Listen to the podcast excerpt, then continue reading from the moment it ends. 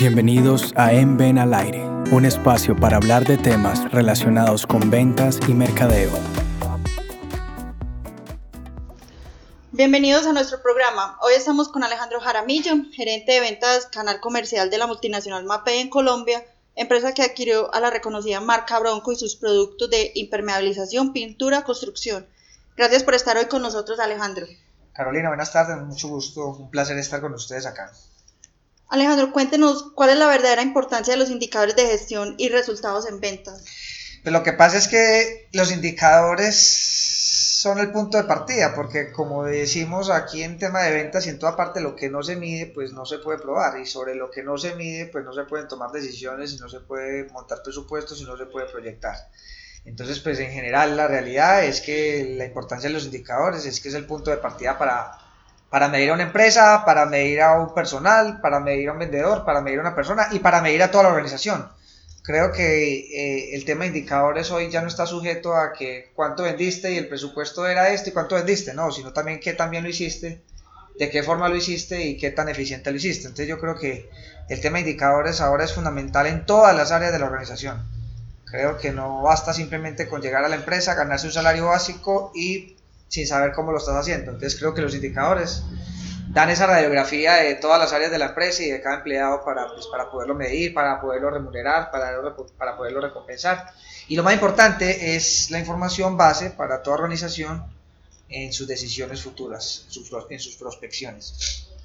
¿Cuáles indicadores recomienda usted para aplicar en los equipos de venta y por qué? ¿Cuáles son los mejores para, para nosotros poder saber eh, cómo, cómo va el asesor, si algo está pasando, qué es lo mejor para hacer. Pues a ver, yo pienso que el tema de indicadores, eh, creo que no habría palabra de Dios para definir pues como cuáles son los mejores y cuáles son los peores.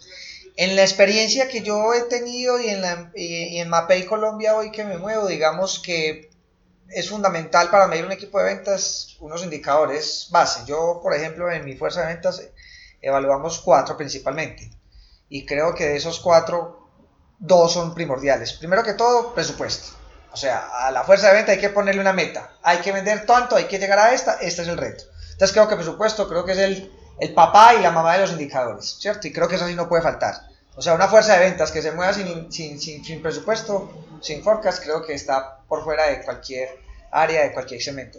Segundo, qué tan importante para la compañía es vender, pero qué también para, importante para la compañía es recaudar la plata que vos vendés. Entonces, vendedor que no, que, que no cobra, discúlpeme la expresión, pero no sirve, ¿cierto? Entonces creo que el tema de cartera es fundamental también. O sea, el vendedor típico que vende a toda costa y vende lo que sea, ya no funciona en las compañías. Creo que así como hay que vender, hay que tener también seguridad sobre la plata que la compañía como tal lo maneja como una inversión. Entonces, de alguna manera hay que saber también cómo recaudamos. Y yo creería que los otros indicadores van muy en función primero de la naturaleza de la compañía, segundo de la naturaleza del negocio y tercero muy importante del momento de la compañía, ¿cierto? Por ejemplo, una compañía como la de nosotros que está tratando de entrar al mercado colombiano con unas nuevas líneas de producto, con unas a, entrar a ser uno de los de los jugadores relevantes de la construcción en Colombia, creo que tiene que medir a sus fuerzas de ventas es qué tanto producto MAPEI estás metiendo versus la marca tradicional, marca Bronco. Entonces, por ejemplo, a eso le llamamos dentro de la compañía portafolio. Entonces no basta simplemente, y lo paso al sector masivo, no basta vender simplemente el jamón de toda la vida. No, venga, venda también el jamón, serrano, venga el jamón más especializado, ¿cierto? Porque entonces digamos que los productos genéricos se venden solos, ¿cierto? Entonces creo que la fuerza de ventas tiene que hacer un esfuerzo adicional por ingresar portafolio a los clientes que ya tienes codificados. Entonces eso le llamaría portafolio, ¿cierto? Y creo que hay otro muy importante y es también en una, en una etapa de penetración como la que estamos actualmente, que es clientes activos. Clientes activos es qué quiere decir en el negocio de distribución masiva como el, modelo de negocio nuestro y es que a cuántos clientes le vendes hoy. Entonces, si hoy le vendes a 5, mañana le tendrás que vender a 6 y pasa mañana le tendrás que vender a 7 y, y la otra semana le tendrás que vender a muchos más. Entonces, este es un negocio que se mueve por dos variables, principalmente. ¿Cuántos clientes, a cuántos clientes les vendes y cuánto le vendes a los clientes? Entonces, creo que esos dos indicadores son fundamentales eh, digamos, en el momento histórico, en el caso de la compañía en la cual laboro, ¿cierto? Y es clientes activos, clientes con portafolio, entonces cliente activo ya da cuánto les estás vendiendo y que no el vendedor siempre se quede en el mismo cliente de Don Luis. No, es que Don Luis siempre me hace presupuesto. No, es que el distribuidor tal siempre me hace presupuesto. No, venga, es que usted tiene que vender a más gente y a más gente. Como decía un expresidente de este, de este país, es que los huevitos hay que tenerlos en diferentes canastas.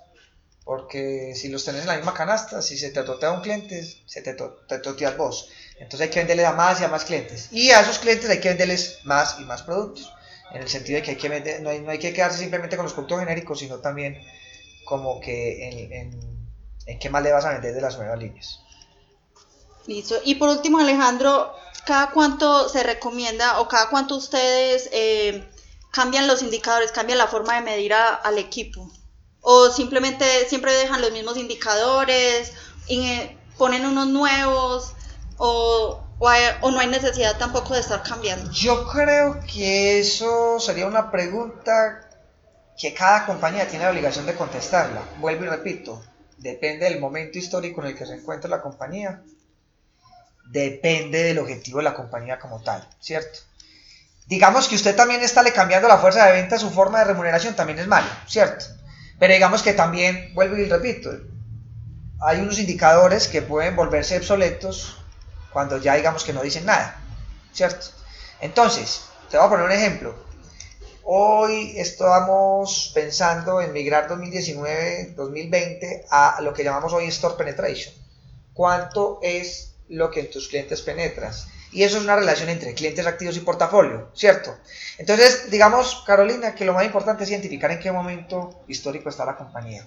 Vuelvo y te lo digo, ni cambiarle cada seis meses ni cada tres meses a un vendedor su forma de remunerar, porque pues como todo cambio genera su traumatismo y tiene su, su tiempo de adaptación pero tampoco volvernos muy arcaicos en que después de X tiempo, que puede ser relevante dependiendo de la compañía, pues también no, no tengamos en disposición de cambiar.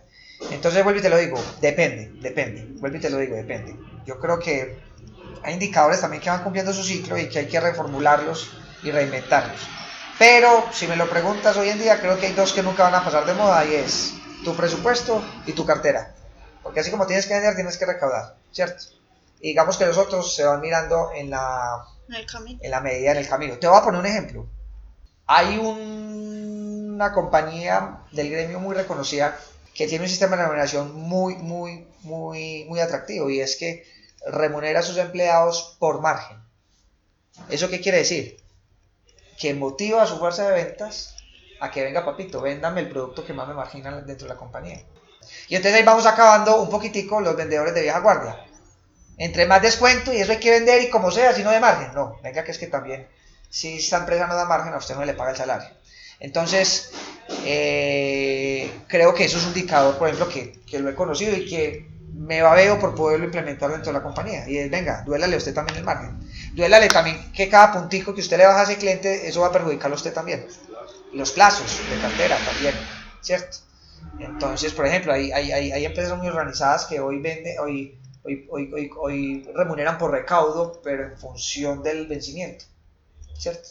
Entonces, si vos me recaudas eh, de 0 a 30 días, tu porcentaje es tanto. Pero si me recaudas de 30 a 60 días, tu porcentaje es tanto. Pero si me recaudas después de los 60 y 90 días, se te va la... Entonces vuelvo y te lo digo, digamos que los genéricos siempre van a estar, ¿cierto? Pero la forma de, ahí es donde va, es el cambio, la, la, compañía tiene que estar en condiciones de, mirar en qué momento los varía, los cambia o los reinventa, de alguna manera. Entonces, eh, bueno, esa es la respuesta. Alejandro, muchísimas gracias. Eh, cuéntele a nuestros oyentes dónde pueden encontrar los productos MAPEI y dónde pueden encontrar más información sobre la empresa. Bueno, les recordamos que MAPEI Colombia, eh, de la mano de su antecesora que fue Producto Bronco es una empresa de carácter nacional con 34 años en el mercado y hoy nos encontramos prácticamente en todo el territorio nacional, manejamos cinco sedes principales, eh, Barranquilla, Cali, Pereira, Medellín y Bogotá, donde atendemos prácticamente a todo el país. En estas tenemos sedes, en estas tenemos oficinas y tenemos un gran eh, componente de aliados de más de 4.000 ferreterías a nivel nacional donde van a poder encontrar nuestros productos marca Bronco, marca Mapei y marca Poliglas. Muchísimas gracias y hasta una próxima ocasión.